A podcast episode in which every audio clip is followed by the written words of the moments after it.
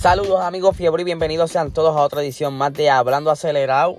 Hoy jueves 17 de marzo y arrancamos rapidito con las noticias. Hace unos minutos, minutos no, hace ya casi una hora, la Fórmula 1 reveló lo que será el próximo circuito de, Saudi, lo que es en Arabia, eh, en, el, área de Jeddah.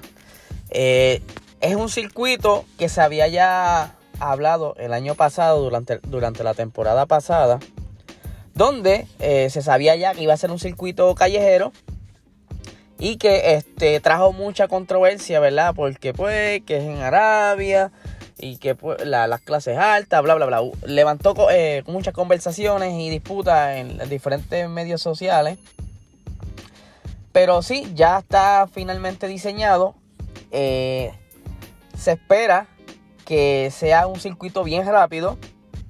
De hecho, es el segundo circuito más largo luego de Spa Francorchamps en Bélgica y que tiene 6.175 kilómetros y que tiene 27 curvas. Esto de verdad que este, es bien interesante.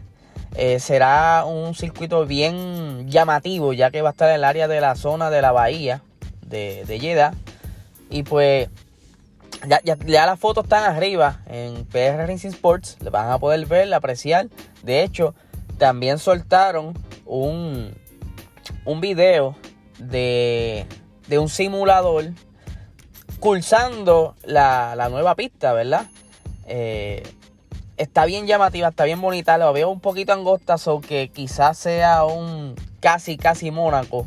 En cuestión a rebase será un poco difícil.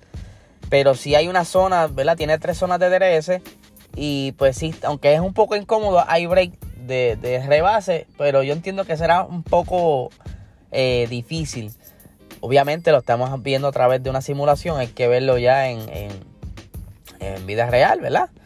Eh, esa última curva eh, es donde se espera, donde ellos puedan alcanzar esa máxima velocidad en los carros y que este será el penúltimo circuito de esta temporada.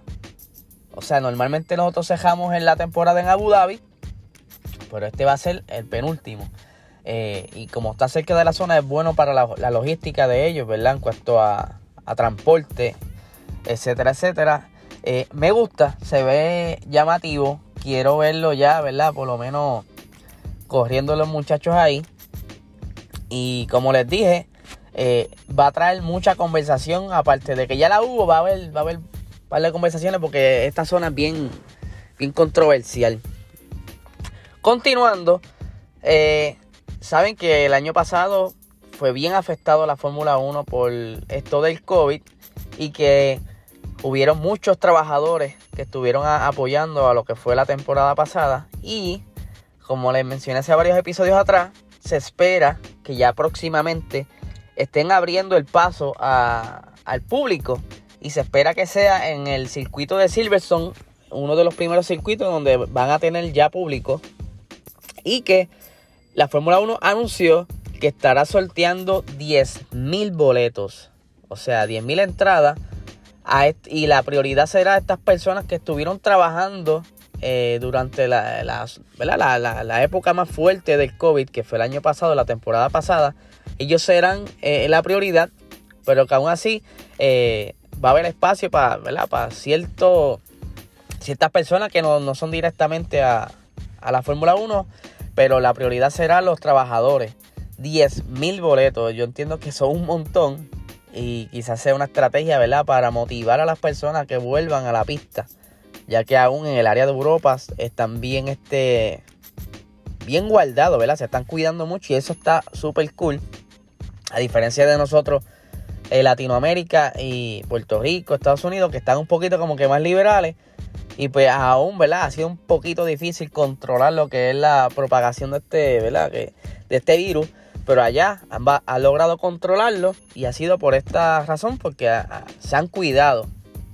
Y por eso están haciendo esta, ¿verdad? Esta, quizás este sorteo para entonces motivarlo a, ir al, al Gran Premio de Silverstone. Por otra parte, hay unos rumores bien fuertes de que Williams no estará renovando contrato con el equipo Mercedes como suplidor de motor y que estaría aventurándose con Renault. Eh, ustedes saben que su última victoria fue con un motor Renault y pues ya para que el año que viene ellos van, ¿verdad? Está entrando esta nueva reglamentación con un nuevo diseño de monoplaza y pues quieren quizás comenzar con el pie derecho, ¿verdad? Comenzar fresh, ya que no tienen nada que perder y pues estarían renovando contrato o renovando no, estarían firmando contrato con el equipo Renault para que le supla sus motores. No sé todavía si van a seguir fabricando la transmisión como lo están haciendo hasta el momento.